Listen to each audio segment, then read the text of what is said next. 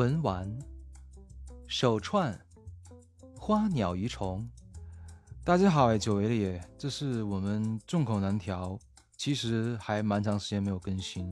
其实有很多的听友朋友都知道我喜欢玩那个文玩核桃，所以今天的话呢，我们就请到了一位很有名的一个核桃玩家。呃，他的名字呢就叫做杨潇，杨哥。杨哥呢是文玩核桃一位传奇人物，他其实有很多核桃的那种公众号那种知识，呃，一直持续更新。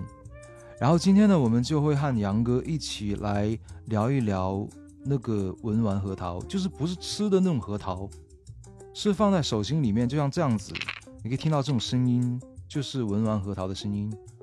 然后它在你的手心玩很久，哎，就会越玩越亮。然后呢，就会变得很红。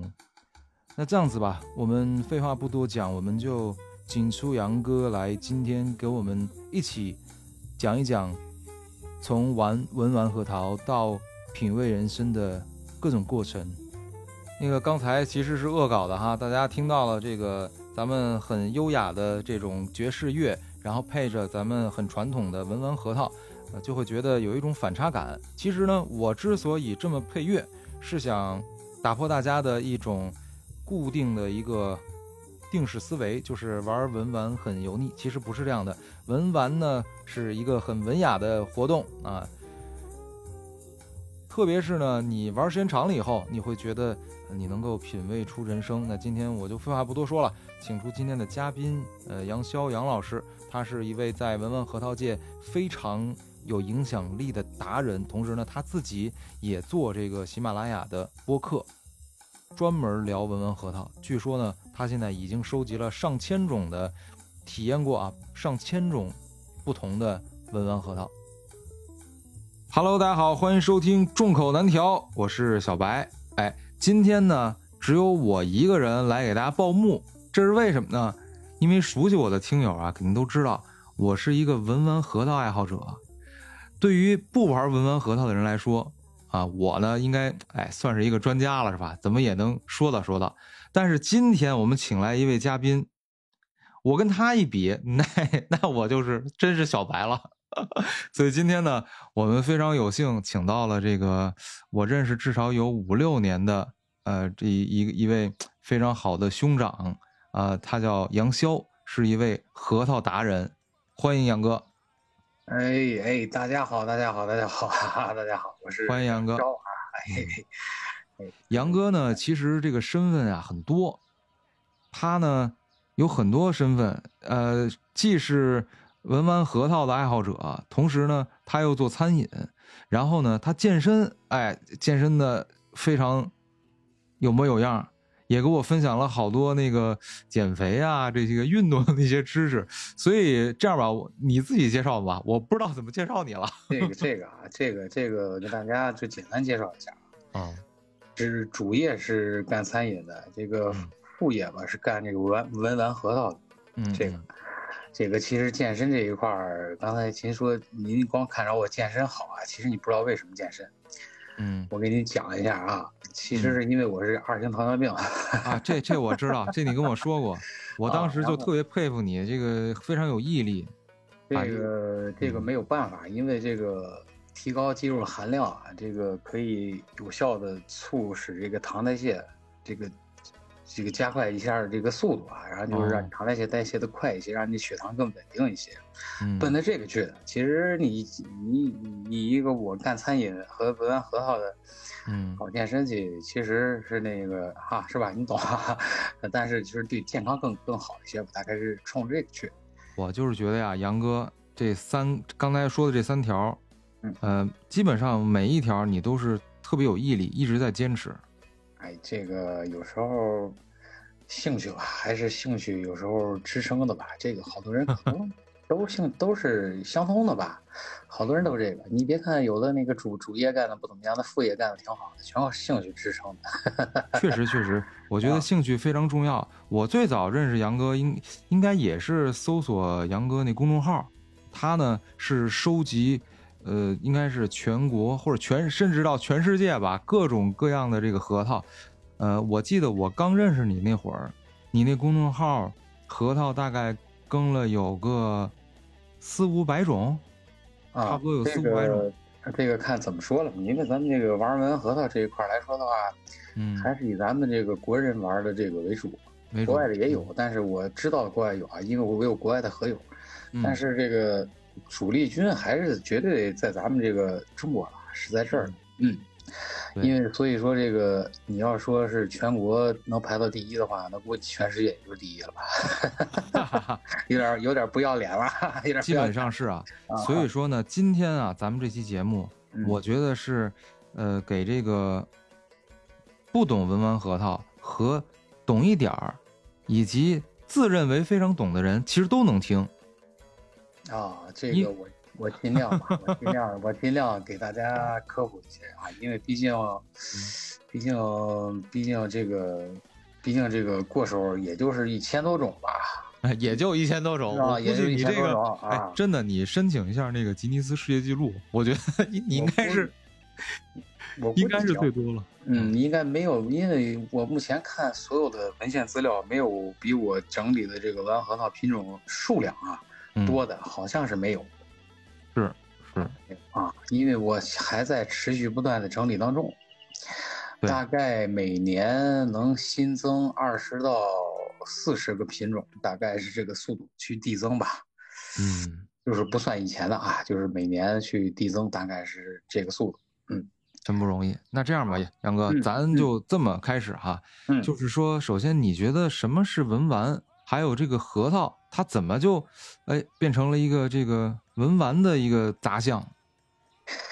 其实其实这个文玩啊，文玩其实古籍里面记载了有很多，嗯历史相当的长啊，这个我不知道你，你呃你你这个了解过这没有？其实，在隋唐的时候啊，隋朝的时候哦就开始有文人墨墨客去盘一些东西，当时盘的可能是不是核桃，可能是一些其他的这个球状的、石头的或者玉的，是吧？或者其他的，嗯他就开始已经开始开始有这个苗头了。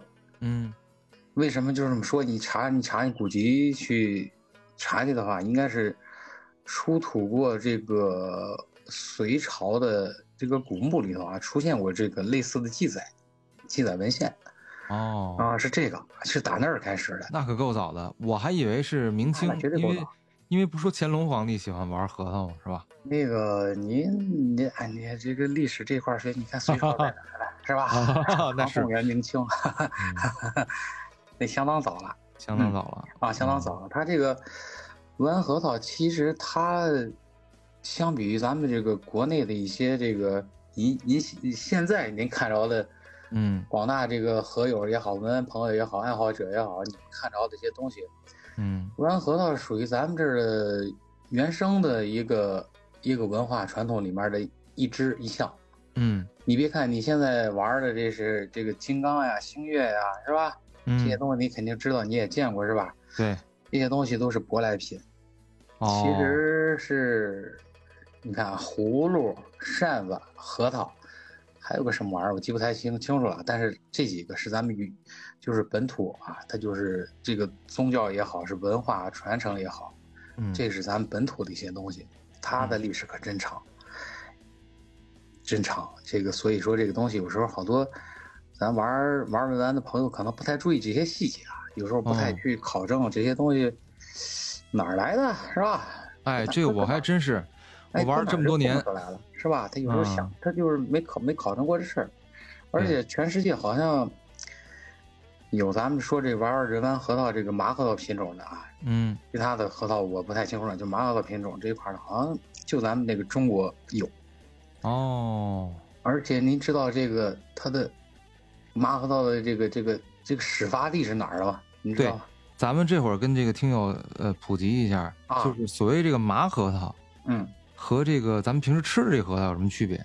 哟，这区别可真大了，这区别 这区别真大。这个 这个给讲讲。我先给你讲一下，先讲一下这个这个这个这个麻核桃这一块最早有有有有历史记载的是哪儿？我先告诉你啊，是嗯从那个邯郸，呃河北省的邯郸河北邯郸啊，就属于太行山这这一阵儿啊，嗯属于这一块儿。嗯出土的挖出来的，证明这个全世界最早的这个麻核桃应该是在咱们这个中国的邯郸。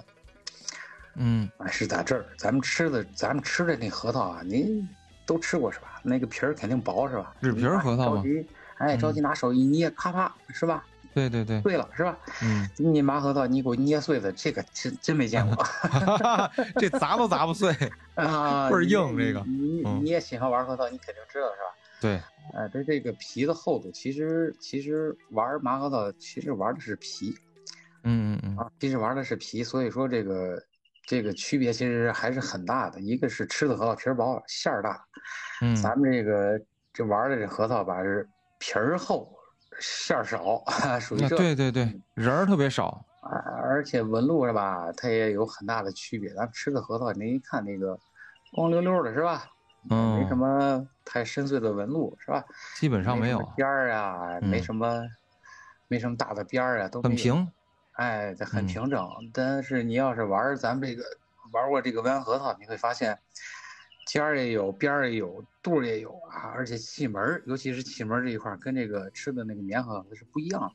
嗯吃的棉核桃的气门是朝那种形状啊，这个我在帖子里写过很多，你要是有兴趣的话，回头可以去看看可以去翻翻翻翻看，它区别什么，主要区别什么的我都有写，但是咱这儿咱说说，一般人都嗯知道。现在这个消息它很灵，很很很灵通，它不闭塞，所以随便上网查个资料，你看看麻核桃长什么样，你就都明白了，哈哈哈哈嗯，也不难啊，也不难，这个也没什么难度，嗯。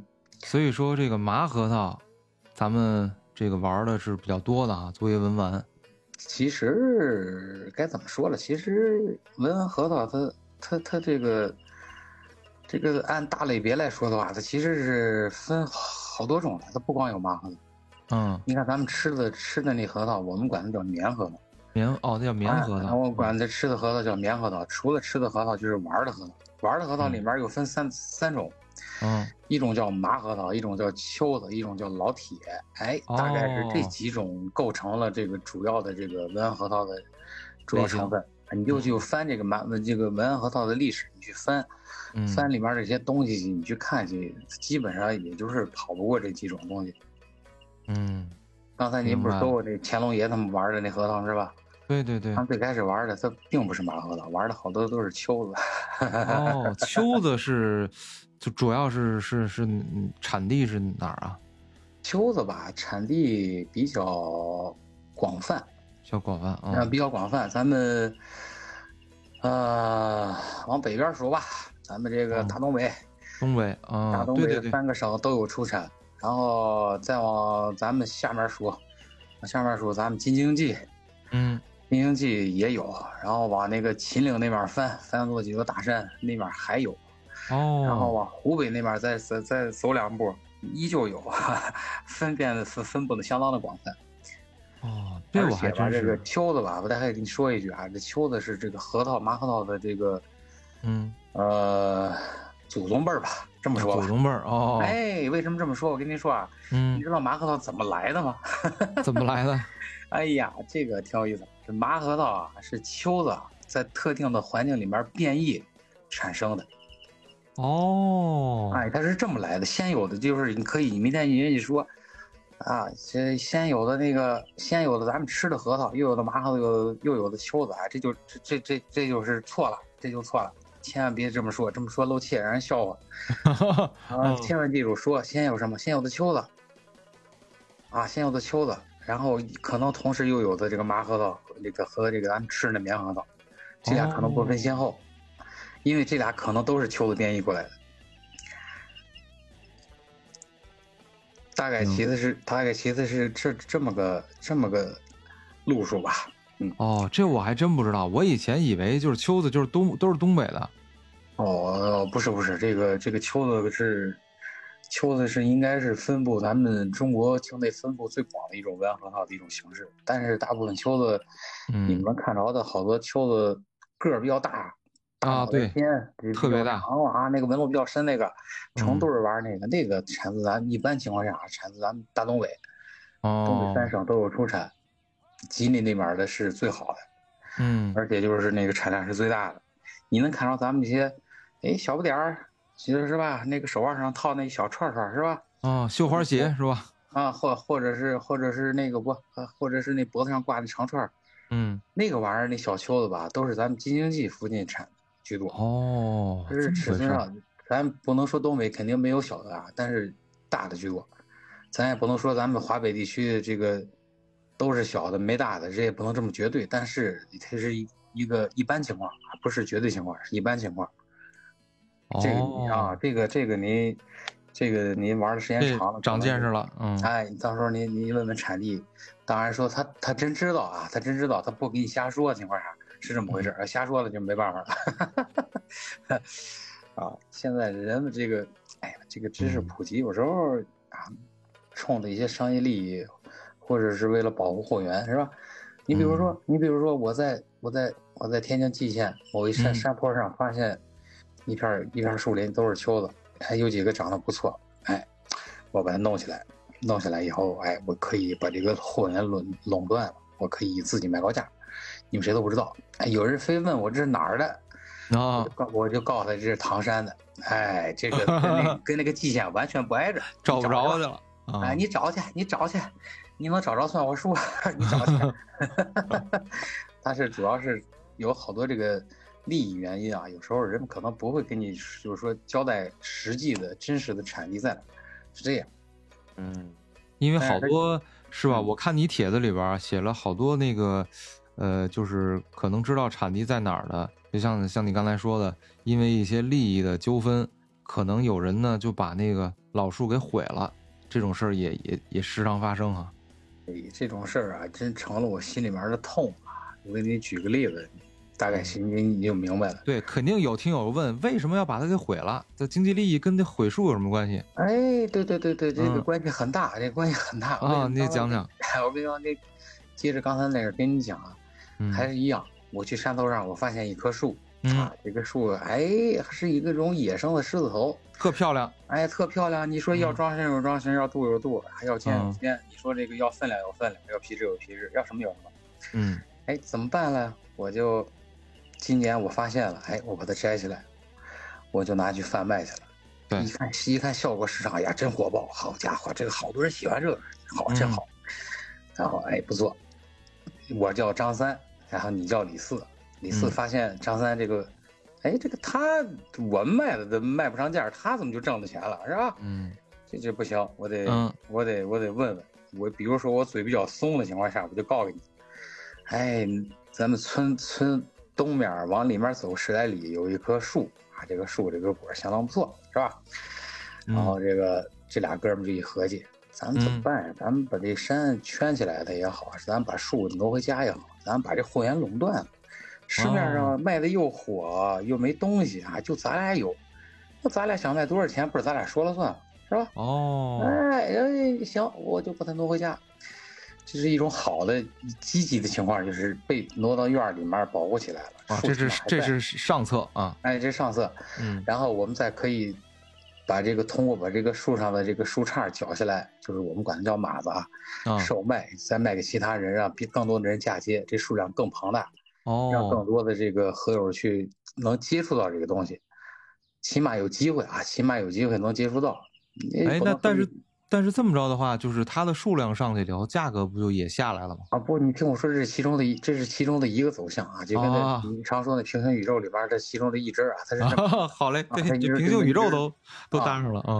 这个这这 这个老听你节目啊，这也深受启发。反正谢谢谢谢。因为这种事儿我经常遇到，你别着急，你听我慢慢跟你说，还有另外一支呢，这个您不知道。嗯，我叫张三，还是你叫李四，是吧？对，你看着我挣钱了。嗯，你问我这这哪儿的？我说我我我就像刚才说的那个啊，本来那应该在蓟县，我告诉你在唐山，搞一错的地儿，然后找一错地儿，我找了半天，你找了你找了半天，你没找着，花了不少钱。哎呀，这个这个邪 火呀，生气。然后然后又到盒子下路的时候，你不死心，你悄悄跟着我，你悄悄跟着我，你就发现你发现这棵树原来它不在唐山，在蓟县。哦哦，原来在这儿。这哥们儿不实诚呀！你你悄悄的一人挣钱，这不行呀！等我下完树以后，嗯，你悄悄进去以后，几斧头连着给砍倒了，放倒了。这棵树就死了，没有机会再去大家去再去开发的机会没有了，还会有哦这种事儿发生。我刚刚跟你说的那个平行宇宙里面那条线吧，它是一个正正规的操作，但是第嗯二种操作相当相当多。还有一种情况，第三个平行宇宙里面第三条线，嗯。咱俩合伙以后把这个树，哎，我也挪不走，山上太高是吧？我嗯。上去的话挪下来成本太高，而且很危险，容易出出出出工伤什么的，怎么办？咱哥嗯。俩上去悄悄的把那上面的那个好点儿的马，咱们都把它脚剪下来，剪下来给咱家院里那树上给咱都嫁接好，嫁接好以后，一年左右成活了，先看成活不成活啊，不能着急砍的。一旦成活了以后，是吧？一旦成活了以后，咱哥俩上山，立马把那棵树砍了它，多一天都不能让它活着，必须砍了它。哎为什么要这么干呢？嗯这棵原生老树死了以后，嗯咱们手里面的就是唯一的这个货源，哦，那咱们又可。以达到一个控制货源、抬高价格的一个一个一个一个一个操作。其实当年的四座楼它就是这么死的。哎呀，四座楼这个啊品，种大家都知道是吧？对对，这个也是毁于这个利益利益利益这个捆绑这块儿了。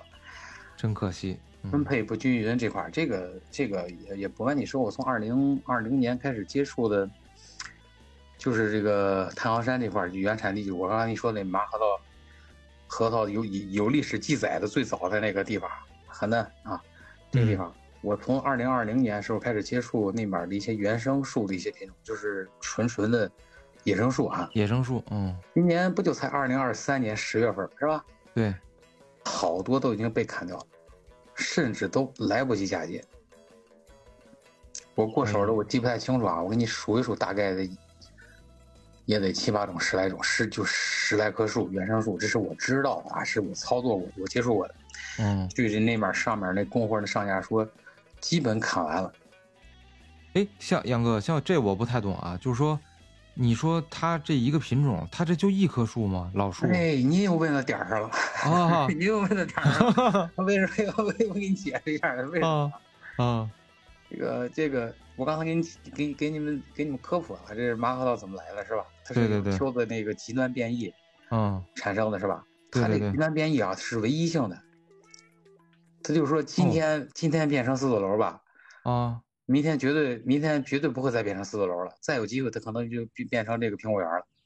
哦，所有的麻核桃原生树啊，在这个，在这地球上吧，在这维度上吧，我跟你说啊，它就是唯一的。你把它弄死了，不去嫁接的话，它就真的就是不能复制的，不能复，制的。你唯一复制的一个条件，可能就是咱们说嫁接，血统复制这块儿嫁接。哦，你要不嫁接的话，你原生树不在的话，要是真死掉的话，你没有地方取马的话，彻底就这宇宙上没有这个东西了。你再培育，你也培育不出来一模一样。这就是它的唯一性。这个这个这个很难，这个这个哎，那那那我再问一个问题啊，就你说这个取这个马子，不就是在那树上剪一个枝儿吗？对吧？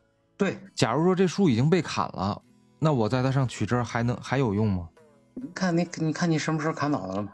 你就比方说我第二天取去没问题啊。哦，你问题是我我我就像这我是我我我我是张三，你是李四，啊 又这俩来了，这故事又嗯来了。狂徒张三，嗯，啊、我我我我去我我我我去下完核桃了，你怀恨在心，你砍完没准你还给他烧把火，对不对？还有泼硫酸的是吧？我我有看帖啊，拿拿那个药往死药那说的有的是啊，这个，哎呀，唯有太阳和人心啊、不能那个直视啊。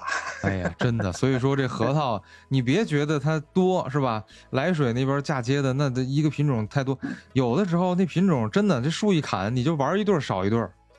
这个有时候人们看不到这一点儿，人们都是大部分新手所有入入行入进来的时候都是盲目跟风的，嗯，都是属于这个。哎，他玩那核桃挺大挺圆挺溜哈。嗯配的也不错，你看那纹路鼓鼓的，尺寸也挺大，是吧？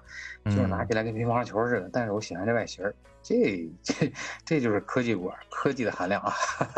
我觉得啊，这个杨哥，我可以分享一下我的经验。啊，确实，呃，我其实很长一段，虽然玩的时间不算太短了啊，也有至少得有，我估计得有七八年了。就在认识你之前，我已经开始接触了，但是线下，因为我们家那会儿住潘家园，所以呢，我没事儿我就去逛去，但是我也不懂，我就瞎买，也确实吃了不少药，你知道吧？啊，后来呢，嗯嗯正常，嗯后来呢，呃，我就开始觉得，哎，这个开始跟风。那会儿呢，呃，最早的时候买的那核桃是四三的，四三就是四十三毫米啊。后来慢慢的，这个嫁接核桃越来越大，然后呢，我就感觉我就必须得买大的，而且呢，我要越买越大，因为我玩核桃，你不可能人人一一辈子就玩一对儿嘛，对吧？你肯 定对对对，买更好的，越越越好的，你肯定得不能越买越差嘛，那越越买越好。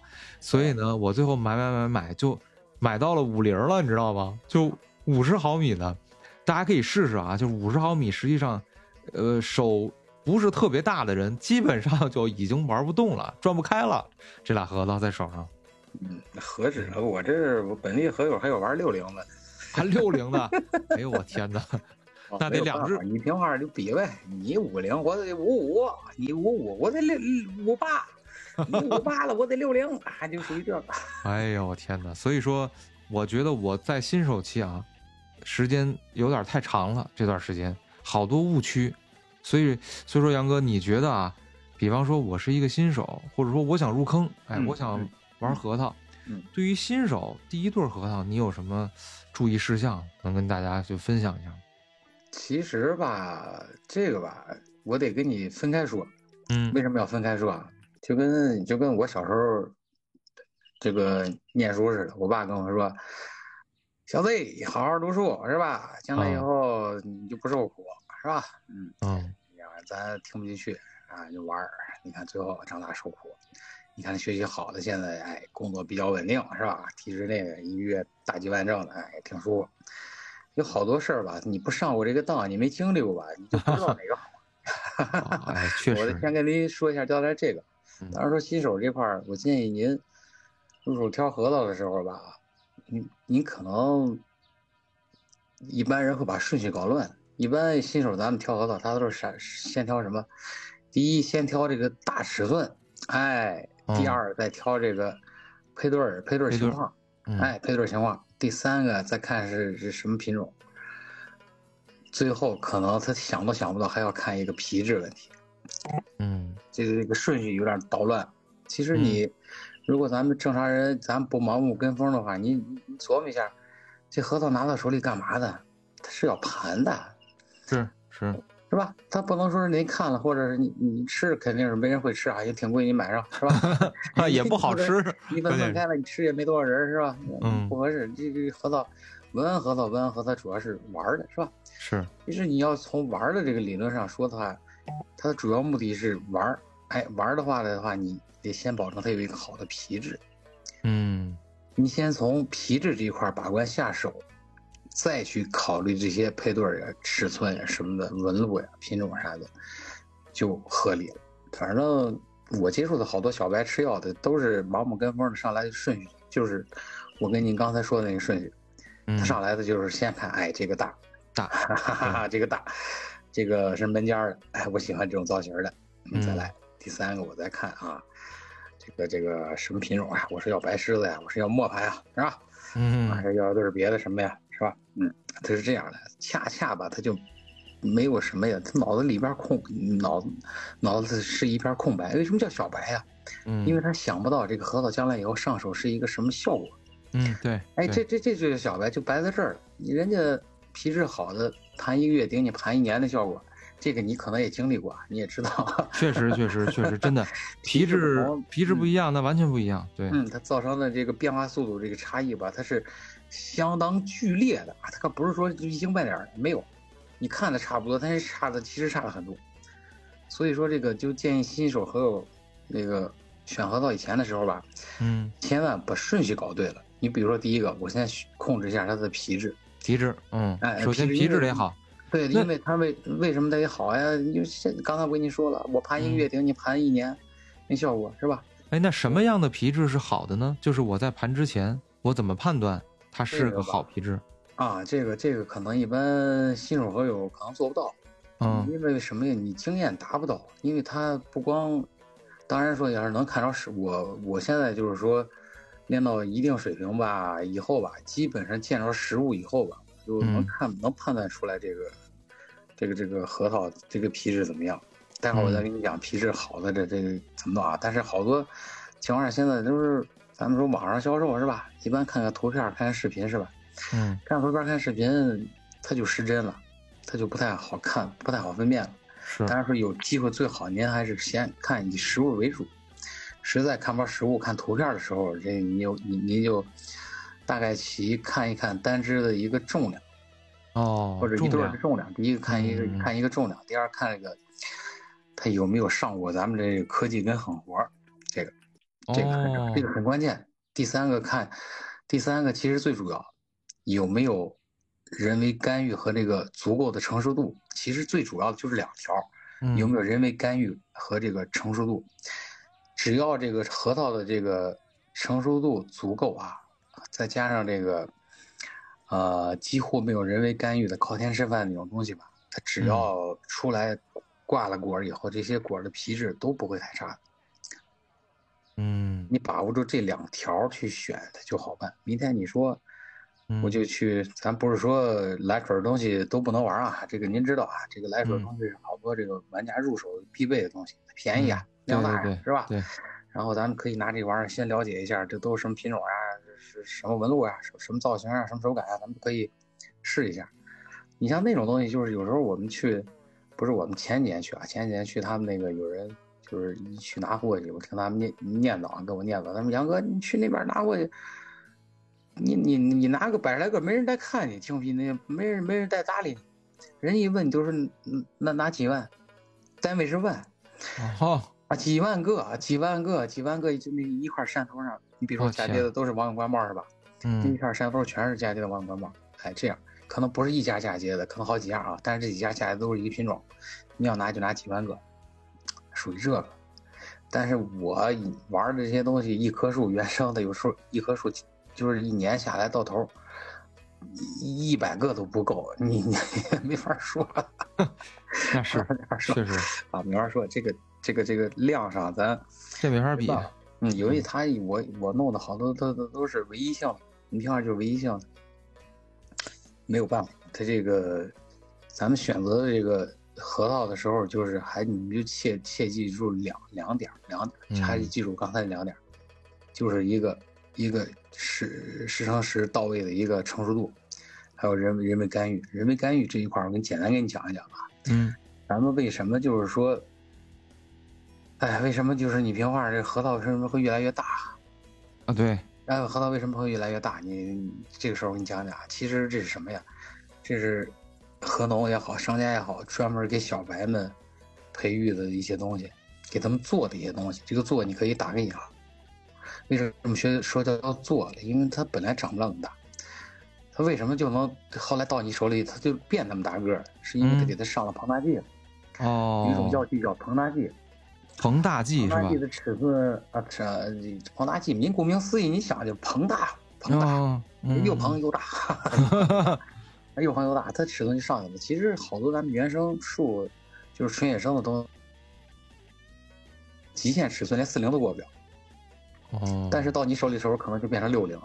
你告诉我那二十那二十二十个毫米怎么出来？那这是上科技了，哎，上科技了，上科技了，那没有办法，这这这，您要是觉得有时候看这核桃尺寸实实在太大了，您就，你就搂着点儿吧，搂着点儿吧，啊，尺寸太大就搂着点儿，还有一个下手时间。有人嗯早早的，有人看六月份的开始开青皮了，是吧？开嗯开始卖上了。对，嗯，咱们老话说旧了，这个这白露前后才才才才才才下核桃的，那可早的了，九月份了，十月份，你六月份就开始下，你告诉我你那时候下的核桃，它能熟吗？它熟不了。所以说这东西你把把不住一个外形尺寸加一个下树时间这一块，基本就控制个差不了太多。嗯，嗯嗯我觉得确实杨哥刚才说的呀，让我还挺有体会的，嗯因为呢，我作为一个纯就是玩核桃的人啊，就是不是这个从业者，我觉得大概率你的第一对核桃不会一直玩下去，为什么呢？因为大多数人买第一对核桃可能都是都会吃药，一吃药了以后，你玩了一阵儿，哎，你要不然是你的这个呃盘玩的这个方法不对，要不然呢就这核桃可能选的就不好，就像刚才杨哥说的，可能皮质不好，或者是这个成熟度比较低，那你可能玩一段时间以后，它也玩不出来。所以时间长了以后呢，你可能就会弃了这对儿，其实挺可挺可惜的。所以像杨哥，哎，刚才跟大家提醒的，比方说我就是选一对核桃嘛，你第一对练手嘛，是吧？呃，首先你的皮质要好，然后你的成熟度要高。所以你知道，你你这说这个让我想起来，你给我看的你那对密纹啊，我那第一对啊，我那是一对啊密纹狮子头。你那对密纹狮子头，你说配对吧，它配的真一般，是吧？很一般，那成俩单只了，别是别说一般了，就配不上对儿。说白了，嗯嗯。但是呢，你玩了那么久以后，它在了你手里也是个东西，非常漂亮，跟两个玛瑙一样，真漂亮。这个这个，其实说句不好听话。有的人第一对他玩不出来，有的人第一对能玩好多年。啊，是是是，这个因人而异啊。但我就说大多数情况，我身边的那个认识的朋友，第一对都找不着了。我其实还记得，我还真记得我第一对是什么，但是现在也也不知道搁哪儿去了。是那个是我在也是在市场里边，当时就到一个那个呃那种固定的那个摊儿上，我说这个是这这东西核桃怎么玩啊？这个。他一看我这么问，就知道我肯定是没经验嘛。你新手呗。那新手，他就说这这么着就给你便宜是多少钱？那会儿想想那什么什么时候？应该是一二年，差不多一二一三年。说这个二百块钱你就拿走吧，你就就玩去吧。这这你买的挺便宜了。我那阵第一对第一对蜜纹扯了我九百。九百是吗？啊，我那会儿便宜。当时是三九的嫁接的吧。大概这样哦啊，我那个很小，我忘了我那多大了，反正肯定是不到四零。然后呢，是一对那个刀子狮子头，其实现在很少。狮子头我知道，我知道，啊，嗯，啊，现在很少见了。但是那个呃，我感觉就是那个成熟度就不高。这个这个这个这个有时候哎，咱们刚开始玩的时候，别说你啊，就是我也是一路吃药吃过来的。其实说句不好听，刚才不是跟你们说了吗？刚才说那个两条支线，有好多这个，就跟小孩小孩读书一样，你上过当以后，你受过这苦了，你自己就体会到了，然后就不用别人说的。有时候你跟他说，哎，这个是吧？他体会不到，他想想象不到，所以他轮到他上手的时候，脑子一热，哎，个儿挺大，就他吧。但是他不考虑后边的事儿，有时候这个，所以说这个。还是有好多经验啊，这这这经验，它其实就是吃药吃出来。这这这这不瞒您说，也不怕您笑话，我就是说句不好听话，我有时候看货看不着实物，有时候也会吃药，但是比较少啊，但是比较少，它是也会产生，是这样。但是你要让我看到实物的话，一般不会。但是这经验是哪来的？就是前面有一有一百多次吃药在那儿给你堆着，啊，这个皮色发灰的不能拿，这东西将来以后上手发黑。你明儿拿起那个来，哎呀，这个尺寸太大了，肯定上过药。明天你再看那个，哎，细微处有好多那麻麻来那小小星星点点的东西，这东西也不能拿。为什么不能拿？因为以前拿过，回家拿回家拿放大镜一看是虫眼儿。啊，你这个经验啊，它就是这么积累出来的。有时候看核桃还是稍微备点那个稍微湿一点的那个手汗大的或者湿点的布子啊，趁人不注意的时候给上去摸一把。哎，那样弄，为什么要那样弄呢？因为好多隐黄，它不着水，它看不出来。是这个，哎，有好有那好多黄，它不是大黄，特明显。你一看，特别黄一块一条筋上面都带着。有的不是，有的特特别小。有的时候你还得带上放大镜，为什么？有的那盒子应该不好吧，会崩那个特别细，跟那桃腐丝儿那么细的小裂口。哦。你一旦不注意，他商家给你稍微给你。泡泡水给你放在口袋里，给你封上，它你根本一点痕迹都看不出来。有时候还调核桃的时候，你还得放那让它干一会儿，干一会儿，你看看，稍微干个十分钟八分钟啊，有的就裂口就出来了，就显现出来了。这是调核桃一些好多的技巧啊，这个一般人可能也没跟你们说过，也没这么细是吧？咱们这咱这关于 挑核桃了，咱们到时候找一期，你专门聊一聊。因为我觉得这第一期节目嘛，大家可嗯能还是先科普。嗯呃，我反正我知道的啊，目前我听友里应该没有玩核桃的，我啊就是送过一对儿，我送过几对儿给主播，但是啊听友里边应该是没有，但是他们都知道我玩儿，他可能不知道是什么，也不知道为什么玩儿。其实我玩核桃，可能跟嗯其他人不一样，可能每个人有都有玩核桃的理由。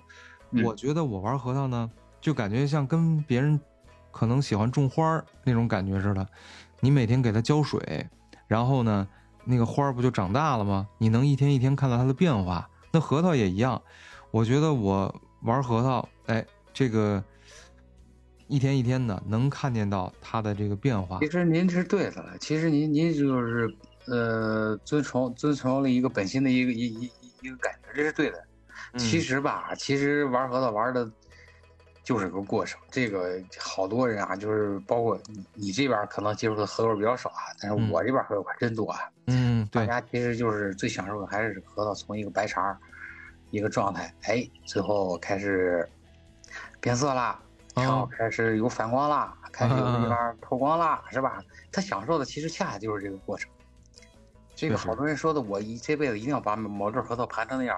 初中小学生、小白时候都这么想，就嗯包括我当年开始玩核桃时，我一定要把某一对核桃盘成什么样，是吧？我给嗯自己说怎么着，定的任务啊是怎么着。其实吧，你玩着玩着玩着，你会发现这个这个想法也很太单纯了。你就太单纯人就一双手嘛，是吧？对，核桃万万万千人就一双手，你你你看这个也喜欢，看那个也爱，你你可能就是到最后也盘不出几对儿，但是其中的过程享受，你比如说对一些品品品种的一个认知，是吧？我还给你举个例子，这麦虎长得是这样儿，嗯。这是莫凡狮子头，它长得是那样儿，苹果园儿它是长得是那样儿，哎，它不一样，上手的感觉它也不一样，哎，这个这个你从中间又学到了这些这些东西。嗯。这嗯也是一种体验吧。其实又又又扯到平行宇宇宙了，你这辈子来这儿，这可能就是给你体验为主的，因为你将来将来牺牲了，你说你能带走什么呀？确实 确实，是是吧？体验为主，其实这个是对的。我个人觉得啊，这是对的。尤其我玩的方向跟一般和友玩的方向不一样。我盘的最最长的一对儿就是第一对儿蜜纹狮子头，盘了有四年。以后再以后过手的核桃再也没有盘过这么长时间，没有了，纯属体验为主啊，属于这个。因为我需要整理这个核桃资料的时候吧，需要品种去支撑，所以它一直我就一直在开发我没有见过的品种，没有上过手的品种，并且把它们详详细的记录下来。这个对于一般人来说，可能很难。太累了，太累了对。太累了，因为在不断的尝试的开包新的这个白茶，对于一般人来说可能觉得有点累，但是对于我来说，我就是那那句话，我挂了，这资料还在啊，资料还在，起码他我能给这个后辈的一些玩文玩的，甚至一些被毁掉的一些品种啊，起码有一个详细的记录在哪儿啊，就是说将来以后咱后辈人翻开我的资料看的时候吧，起码有这么个还有个图片也好，是吧？是吧？他就可以看到，哎，这个地球上曾经生活过一一种弯核桃品种，它叫某某某，它长得这样，上手的感觉什么样，主要外形特征什么样，它会有一记录。其实我干的事儿最主要的在这儿，这个可能一般人看不到吧，但是我估计以后可能慢慢的就能看得到了，因为这个野生的纯纯野生的一些品种，包括一些过气的品种已经被毁的差不多了。嗯，它属于这个，嗯。确实，我玩核桃，嗯，还有一个误区啊，我觉得这个可以跟大家分享一下，就是我最开始的几年，我这核桃一拿到手，我基本上就是也不打底，我也不刷它，就是它是怎么来的，买的时候是什么样，我就直接开始盘，嗯盘到后期呢，可能几个月之后，嗯这核桃就跟一个泥球一样了嗯啊，盘不出来了。嗯这个也是认识杨哥之后，我才接触到这个打底，包括你发明的那套快速打底那个方那个方法。这个啊，好多人采用倒是，对对对，嗯我觉得这还真是挺重要的。这个，我觉得核 玩核桃吧，让我明白了好多道理。就是有的时候呢，嗯、一个是欲速则不达，这是第一个道理啊，就是对你可能玩嘛，是吧？你这一开始新手希望你拿到这核桃，恨不得第二天就直接玉化了，是吧？啊，那不可能。啊，有人还买那个那种什么包浆膏啊，还有做旧的这种，其实那你就失去玩这个核桃的意义了，对吧？其实对对，您说这个我我绝对赞成。对，嗯，然后第二个呢，第一个是玉木如达，第二个呢，嗯，叫做磨刀不误砍柴工，就是我说的这个打底。你一个核桃拿拿到以后，它可能是里边有那些脏东西，或者说是有那个核桃肉，它没有处理干净，在核桃的那个缝隙里边，它就是一个黑色的那种，对，残留的青皮，哎，残留的青皮，对吧？你如果不清除它的话。你越到后边，你就越没法清，因为你核桃包浆了以后，你到时候再想把这些呃最初的这个呃这些东西给它清除掉，其实是很难的，而且你舍不得把它那个包浆给刷掉，对不对？对对对对对。所以说最开始你把它彻彻底弄干净了再上是绝对正确的。哎，对。而这个道理呢？却是我在这两年我才慢慢体会到的，所以你说我是一个很愚钝的人，玩了这么多年，认识你也这么多年，你也跟跟我说这个话，告诉我这么长时间了，我是到现在我才慢慢的意识到。然后还有一点就是说，呃，我看你给我发的，包括你朋友圈里边有一些合友，大家一开始上手用那个手套盘，对吧？我最开始呢。我曾经接触过一段时间珠子，就是盘那些珠子的那些手串啊，那些人，我看他们还得拿一个手套啊去盘，我觉得太太那个费劲，我就觉得不想那么费劲，所以呢，我才盘核桃。结果呢，我现在发现，人家这个 其实还是挺有用的，是吧？你最开始的时候核桃白茬的时候，你如果直接上手盘，其实还挺挺挥手的，这手过一段时间就特别糙，所以。用手套，那个时候手上也没汗，给把这个核桃在新新核桃的时候，给它相当于抛抛光，等它稍微挂上点瓷，包上浆了以后，你再上手盘，嗯啊，省手，对吧？省手，所以我就觉得好多道理啊，这个玩核桃道理跟做人其实很多都是相通的。其实各行各业它都是相通的，只只是好多人他不会换位思考去思考这个事儿。嗯啊，其实你说那些过去咱们玩的大金刚那籽儿，你看那纹路多柴，但是那个分量是很沉。嗯嗯，那个盘出来效果挺好。为什么后来这个这个这个大金刚也变得特别肉？啊，尺寸也上去了，但是分量下来了，一上手那颜色灰不出出的。啊，就要不就发黑的那种啊，密度不行啊，还告还告诫你，别着急上手，戴手套，玩命刷是吧？不能上手。过去那时候，嗯，那老头们玩的那老爷子玩那那那柴纹那那大金刚盘子锃明瓦亮，透光度特别高，还特别红红润，这就不是一种东西了。实际上说白了以后是这么回事儿。对对对，其实有的时候那个审美啊。它是随着商家的那种导向而改变的，对，它有一个市场需求，这个你你还别忘了，有好多就是说新手入入行的时候，我就要疙瘩的，我就要肉肉头的，那没办法，我只能想办法给你做成这个做是单引号的啊，通过上药人为干预，我给你弄到尺寸大了，纹路肉了，纹路肉的这块有一种药叫门尖药，你可以了解一下，我帖子上也写过。上过门尖二的这个核桃吧，不仅这个这个尖儿啊，自然可以通过不用这个人呃物理的去夹板那种方法控制它往高了长，它自己就变矮了，而且整体的这个纹路啊，包括这个底啊，咱们尖啊肚子上的这个筋啊，都会变变粗很多，特别符合新手的这个一个审美，专门就给新手做的一些药嘛。嗯，咱不是说咱不是说这个新手的审美有问题啊。就是他就是一个什么呀？追求审美、初级审美的一个追求吧。可能大家都这样。嗯。为什么就是屡屡能能能能吃药呢？为什么屡屡还能卖得出去？就在这儿。嗯。就包括我当年投点核桃时，我也想要个矮装大肚、尺寸大点儿、精配的。但是但是但是但是吧，有这个但是一转折啊，你就发现不一样了。但是你发现它上手以后吧，它表现不好。嗯，哎，人家为什么玩的那个，给几刷子就亮啊？盘一盘透光性还挺好，是吧？变化速度也能跟得上。为啥我这个怎么玩也是缝儿里发乌，然后上手发黑，跟那煤球似的。你说这个是怎么办呢？就自然你就开始探寻，嗯，找寻这个原因，为什么？以好奇心保持一个好奇心，这个是还是还是很正确的。嗯。呃，还好，反正我找着这原因是是什么了。嗯。好多这个咱小白可能看不到这一步，这个也是没有办法。刚才还咱那句话还得给你再强调一下，有时候嗯。你没玩过好的，嗯，你不知道差的有多差。那哎，对，没见过好的也是，你就不知道有更好的。就是你你你没吃过那个好的，你你你老觉得那个地摊那好吃啊，是吧？那那其实它不是那么回事儿。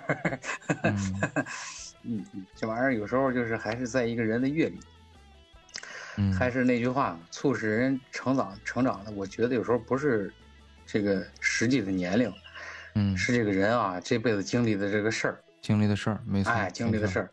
你你别看三四十岁的人，有时候你看他目光挺坚毅的人，性格也特别倔强，一般就成过事儿，经历过事儿，生死生死的大事没准儿都经历过。嗯，所以说人家就是吧，承受能力也强，见的也多。您这儿一一吆喝就知道你要怎么骗人，呃人就知道。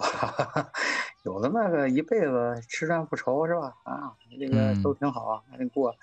没经历过事儿，经历点事儿，好家伙，哭天抢地的就就就过不过不下去了，那那就是没经历过事儿的人。所以说，你看这人成熟状态，全是吃药吃出来的。其实，嗯男人的胸怀是怎么出来的？就是让委屈撑大的，就是这个道理吧。哎呀，我天哪！你看咱这期说是貌似在聊核桃，但实际在聊人生啊。其 实其实它是相通的嘛，其实就是说好多事儿它都是相通的。你其实看的是玩儿核桃，其实你更多的时间接触的是玩核桃的人，不没错，不管是这个是卖核桃的人，还是玩核桃的人，还是跟你一块说核桃的人，其实东西是死的，它是由人玩出来的。嗯，所以你就看这个事情的背后吧，它全是人。其实打交道还是跟人打交道。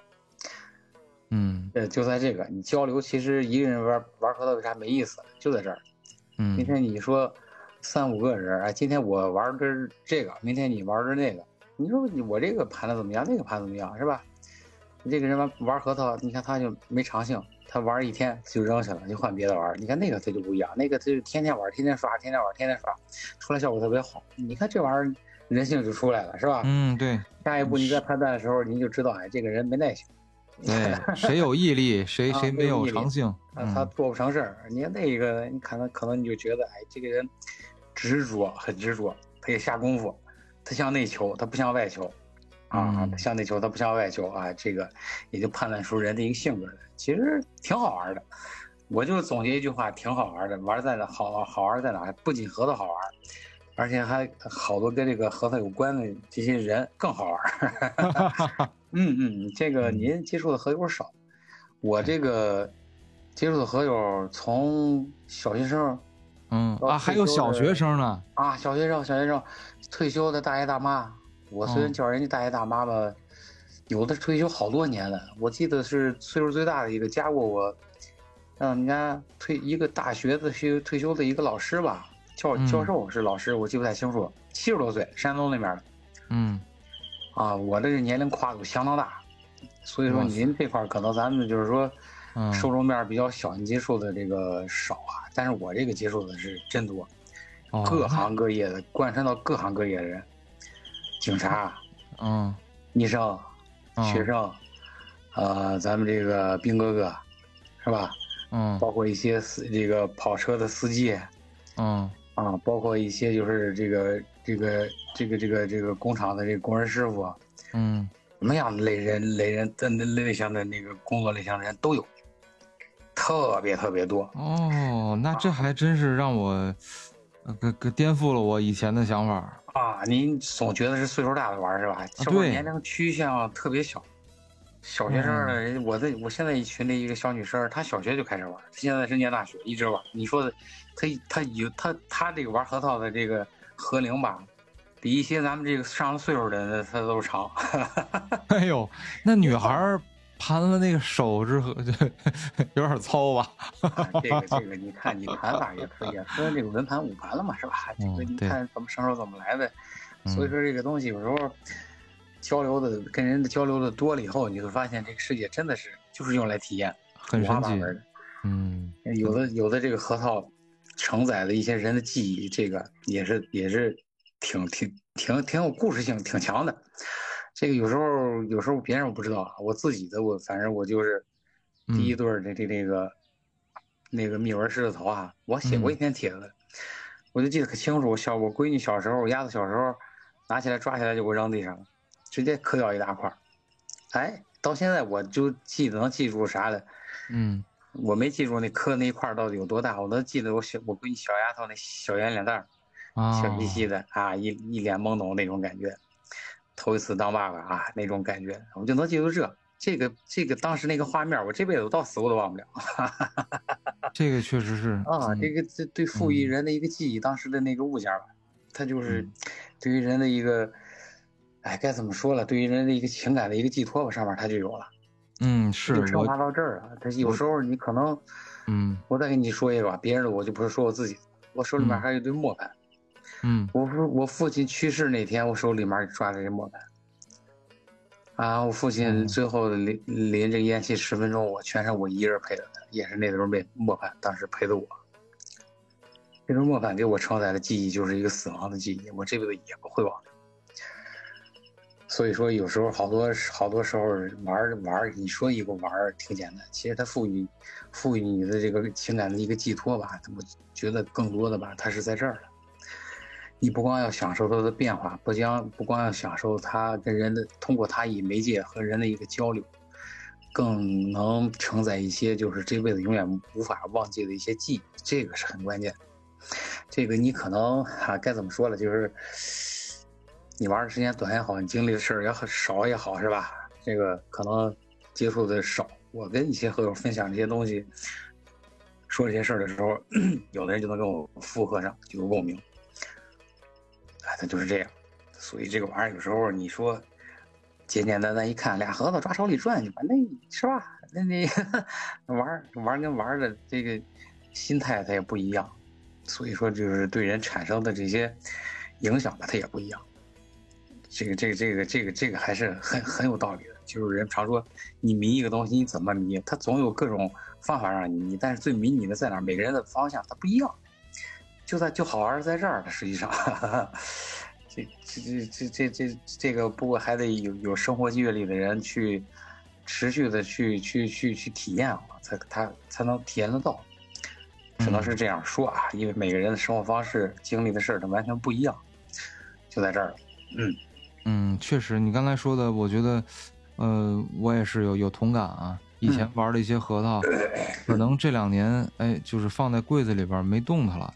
但是呢，每次我打开柜子、打开盒子的时候，我看见那对核桃，我就能想起当时我盘玩的时候，那时候的生活状态，那时候的心境是一个什么样的，就一下把我带回了好几年前。对，好多物件它就是这样，有时候。咱们说就搬了新家了，是吧？偶尔路过那个旧家那个旧的那个住址的时候，那小平房，那记忆嘣儿一下就过去了。当天我还上过那房子，我还掏过那鸟了，对吧？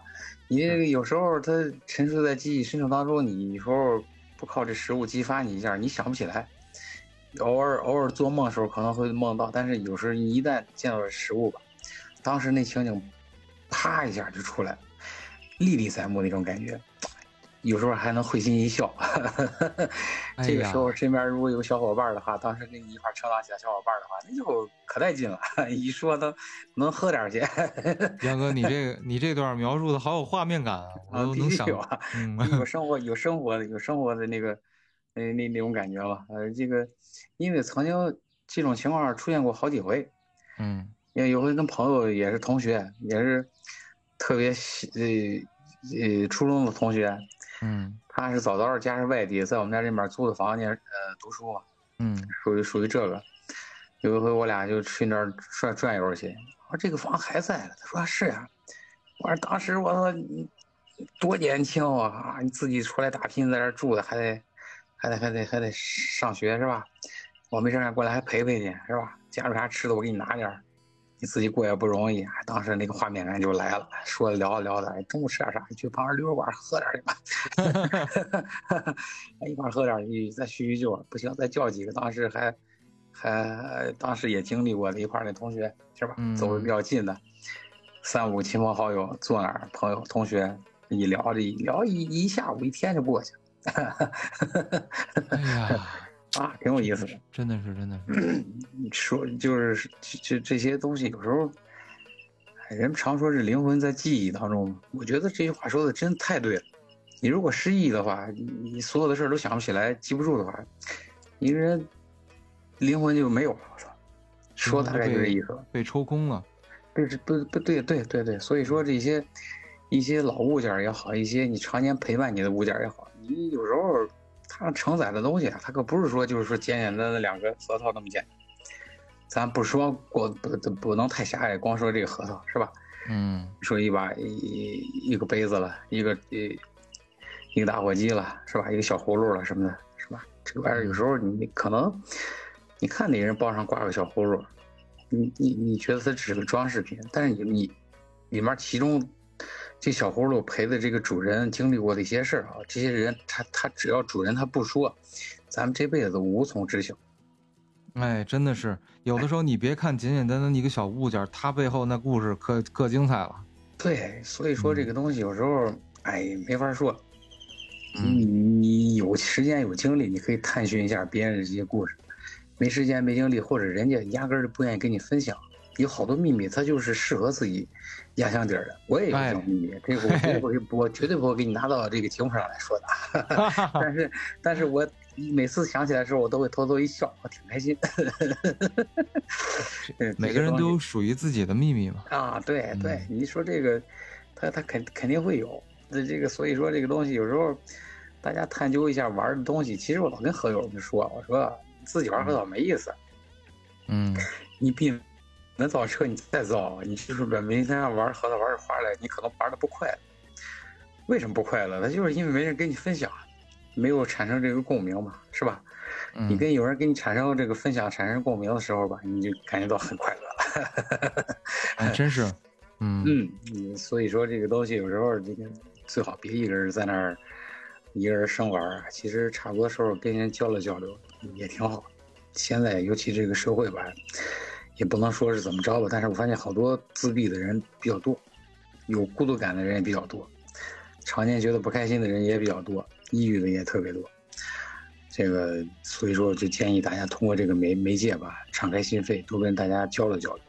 哎，你说这个还真是啊！哎，我就不好意思打断你，就是那个我发现一个问题，就我身边认识的那些呃有抑郁倾向的，或者说是就已经抑郁的这种朋友，其实确实也有一些，他们有一个共同特点，就是他不太爱分享，就不太爱分享自己的内心，也不太爱分享自己的故事，他不喜欢跟人交流。但是呢，我发现玩核桃的核友们，大家都很喜欢分享，嗯。就 就有一个社交属性在里边。对对对，你你他，你你这这这个这个也不是咱咱瞎说啊，你那个，嗯。我记得有一个 职业搞心理这个心搞心理这个教学的这一个教授啊，嗯他他就一个案例吧，呃，一个一个一个中学生也不是一个高中生，他就得了抑郁症，他天天的就觉得这个世界上没有什么东西值得他留恋。嗯他就觉得这个东西，哎，我世界我存在这个世界多余，老有一种那个咱们就是那个那个自杀的倾向。嗯后来怎么办呢？他那个这个教授给他们家长出了个出了个主意，你给孩子养个猫，哦，哎，小奶猫，你给他养个小奶猫。嗯小奶猫吧，这猫这东西是吧？毛毛茸茸的，是吧？偶尔给你发个嗲叫一声，嗯你没事干，它饿了你还得喂它，是吧？哎，拉了撒了，你那猫砂你得给人铲呀，是吧？是吧？对吧？嗯这个孩子逐步逐步他就恢复了。哦，他觉得后来问这孩子，你为什么就是感觉你又，是吧？你又好转了，或者是你觉得你有存在感了，是吧？他嗯就是说，他说如果有一天我要是死了的话，谁给我猫喂食呀？嗯，他跟这个世界啊，他就有了牵绊了。有了连接了啊，，对他以前那段时间吧，他就活在那个自闭的世界里面，抑郁的世界里面，他就跟这个世界他没有牵绊，他只要跟这个世界有了一丝一一毫的这个牵绊以后，嗯这就好办了。基本就挽救了这孩子这条命。也就是说，他以前的世界里边可能就只有他自己一个人，但是现在呢，别的多了不说，但至少多了一只猫，是吧？对，这只猫，这只猫，这只猫，小猫救了救了小孩一命。嗯啊，这这咱后后后续的报道可能没有看到，但是当时通过养这猫时间不太长，一个来月两个月，基本上就把这孩子留住了。因为当时那孩子有有有过自杀的那个动作，而且不止一次。只只是说没成功是吧？未遂。对，没成功，家里人及时发现了，家里给他安的护栏什么的，乱七八糟的刀具都收起来，各种那样的，那屋里面都闹得挺干净。嗯，都属于这个，都发现了好几回。哎呦，哦，你这玩意儿你就说咱们今儿是不是聊的有点远了？不过你这节目一直是天马行空的，我知道。聊到哪这个倒是无所谓啊，这个对对对，嗯，杂谈嘛，咱们今天其实就是透过通过核桃聊人生嘛。对对对对对，其实就是其实您，其实你要想想了解我这个文玩核桃知识啊，其实你很简单，你直接去我公众号里翻开。嗯，对，通过关键字搜索，我其实早就给大家整理出来资料了，又是免费的，你自己看就行了。对，其实咱们说的这些东西，更深层次的东西，其实恰恰它是精华的东西。其实杨哥说真的啊，我加过的就是卖核桃的人的微信很多，但是呢，我唯有跟你，我没有把你当成一个卖核桃的人，你知道吧？我把你当成哥们儿了，然后。你像咱俩聊的东西也不局限于核桃，对吧？绝对绝对绝对绝对，这个因为因为这这个这个，哎，其实好看的皮囊我也没有啊，但是有趣的真 有。因为你看啊，最早其实我认识你那会儿，我还没做喜马，是吧？对吧？我没做喜马账号，后来呢，我做了喜马账号以后，我才发现啊，原来你也有这个，啊，我就觉得哎，这可以可以聊一聊，咱也还有又多了一个共同的圈子，这个。这个你的节目确实挺好的，那个咱也没有说就是非是特别刻板啊。我今天就给大家讲那个核桃知识，枯燥无味，让人觉得这个特别乏味。这俩人他妈的在这非要说核桃，是吧？啊，没有啊，你这节目就好在这儿了。我就觉得，你看，咱俩没有限制，对，想到哪聊到哪。这个啊，咱俩可以以一个核桃为载体，但是咱俩可以聊到平行宇宙，嗯，可以聊到这个小猫挽救抑郁症。可以聊到一些这个记忆深刻、特别有画面的一些回忆，是吧？嗯，哎，这这个我觉得是这个你的节目这好，这相当好，就好在这儿。这是因为你来了，是吧？所以平时我们就我跟我那个搭档柯梦啊，其实你说到这儿，我还送了他一对核桃。他们家养了一只猫，完了呢，嗯，我是去年、去年前年啊，前年过年的时候，嗯。因为我们俩最早也是在网上认识的，后来呢，那年过年我就带着一对核桃，我去他们家吃火锅去了，两个人就是线下见了一面。啊，后来呢，我说我给你带一对核桃，我说那个你可以盘一盘。啊，我你看我那会儿我就给他了，结果呢，他过了几天，他们家那个猫就 把弄弄丢了一只，到现在也没找着，然后他就一直盘那个单只儿。后来我说。啊！我说我再给你一对儿，他说不用，你就我就盘这单针儿，盘这单针儿，我就能想起那个这这这个核桃的故事。啊，我说那行吧。其实其实他把他们家好好翻一翻，肯定不不在哪个柜子里头、床底哪个旮旯旯里头。只要你得带出去，让猫给你闹掉的话，你在家里翻。我经常出现这情况，我们家也有猫。哦。啊，我们我们家他是给他我们家我们家猫有时候还把我那核桃从那桌子上。滑了在地上，还把尖儿摔了 还把把还滑了在床底下，厕所马桶那后面，哎呀呀，那个真是这辈子记忆最深刻的。我找不着那核桃，实在找不着。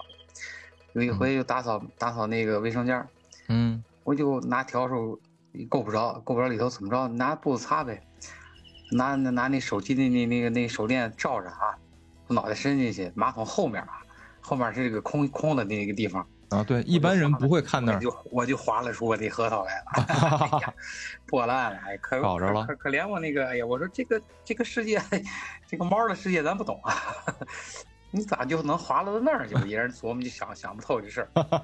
哎，你说这个，我们我和柯梦就是我那搭档啊，我们上一期刚录了一期节目，就是他找猫的，他们家猫丢了，啊，好歹最后是找回来了，他最后花了三千块钱。找了一个那个专门现在有专门找猫的团队，就叫猫咪这还有还有这种职业啊，你不知道吧？你到时候听听去，你到时候听听去，啊 很有意思啊。啊！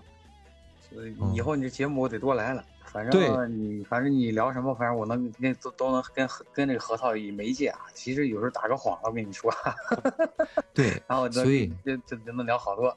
所以今天啊，本来呢，就是跟也跟大家聊聊，就是我们其实，在做这个节目之前，我准备了好多问题啊但是我发现今天要真把这些全聊了，啊这可能聊一晚上都聊不完。聊聊不完，聊不完啊所以我我觉得那个知识储，尤其核桃这个知识储备啊，这块儿您您不急，你可以分几期节目慢慢录。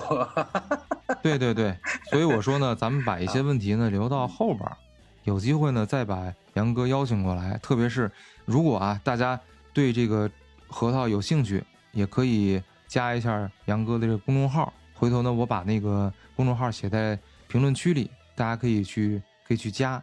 然后呢，有什么任何问题吧，就关于核桃方面的，或者说任何人生方面的意见，都可以跟杨哥聊一聊。然后呢，嗯以后假如说啊，大家这个挑核桃，或者是有什么那个特别想要呃聊的这个话题，我们就到时候再录一期，然后把这些话题在节目里边给大家回答。啊，没问题，没问题，嗯没问题。先行吧主要先先看看咱们这个听友他们主要需要了解什么问题，你可以让他们在留言下面去留言，留言以后下一期节目有时间的时候，我给大家好好解释一下嗯，啊。可以可以。嗯，下一期正经一点啊，下一期咱们正经一点，专业一点。这期也也挺正经的啊，也挺正经。这这这期这期我觉得光是咱俩聊点其他的了，倒是。没有这个，我们这节目众口难调，主打一个陪伴。哎，就挺好了，挺好，哎挺好，挺好。对对对其实，其实这个就挺好。其实特别专业的东西，我一次给你讲，他们也听不懂。啊，对你讲太多专业的，对于新手来说，可能觉得会，嗯，听不太进去。嗯，等他们稍微，哎，稍微入门了，了解一点了以后，咱们再逐步的这个加深难度，是吧？慢慢来，不着急。你看看，你可以集中一下咱们这个听友里面集中的问题，主要集中在哪几个大的问题？说不清楚的时候，我给我我我再给大家说。这个可以可以，啊，这个不着急，这个咱慢慢来，来日方长。我发现跟你聊天挺开心的。嗯，感谢啊感谢，我这个，我这么跟你说啊，就是呃，我完全没想到今天聊的比我想象中的要好很多，而且你特别健谈，这个对于我来说特别好，因为好多嘉宾第一次来，啊尤其是呃，对于那个麦克风不熟悉的人，他们啊可能会有一些紧张，但是啊我跟你聊天儿。就感觉好像咱俩每天都聊天儿，然后只不过今天录下来了而已。对对对对对对对对，其实其实哎，就是这是这个做节目啊，其实私下聊更有意思。对对对对对，哎呀，而且哦对，还有在这期节目结束之前，我再分享一个有意思的事儿，就是是我跟杨哥之间的一个缘分。呃，听听我们这个众口难调节目比较多的朋友呢，知道我们众口难调 之前还有一个女女主播叫妍希，她呢是我认呃是我在录有声小说之后我才认识的一个这个朋友。后来呢，这妍希呢是张家口人，然后杨哥呢也是张家口人。有一天呢，我就突然发现，呃，我跟妍希聊天的时候，我说妍希，回头我去张家口找你玩儿。他说行啊，到时候带你去吃麻辣烫。说我们家门口，呃，楼下开了一家麻辣烫，就是我从什么，呃，高中开始就就就开始吃。嗯，后来呢，怎么着我都没想到，这麻辣烫就是杨哥你开的。呃，你这个你就可想而知，我这麻辣烫当年在麻在在这块儿多火是吧？在张家口也是红极一时啊，一现一一现在也很红。而且你那个调料我还吃过，你自己做的特别好。啊，底料哈，嗯，那底料，对，呃，然后想要买底料的也可以找杨哥啊，不光是算了，底料算了，对咱们还是核桃为主吧。啊，核桃为主，核桃为主。呃嗯，啊行行行，就再分享个有意思的事儿。嗯，行，那就再次感谢杨哥来参加我们这个节目《众口难调》。然后呢，大家有任何呃有意思的事儿啊，可以在评论区留言，或者是呢加入我们的社区平行小镇 FM PXXZ FM 啊，就可以进入我们的社群。嗯我们期待下一次跟杨哥再继续聊核桃。哎，得嘞，得嘞，得嘞，好，好嘞 嗯，好嘞，好嘞，嗯嗯，拜拜，我们下期见。下期见，下期见，拜拜。嗯。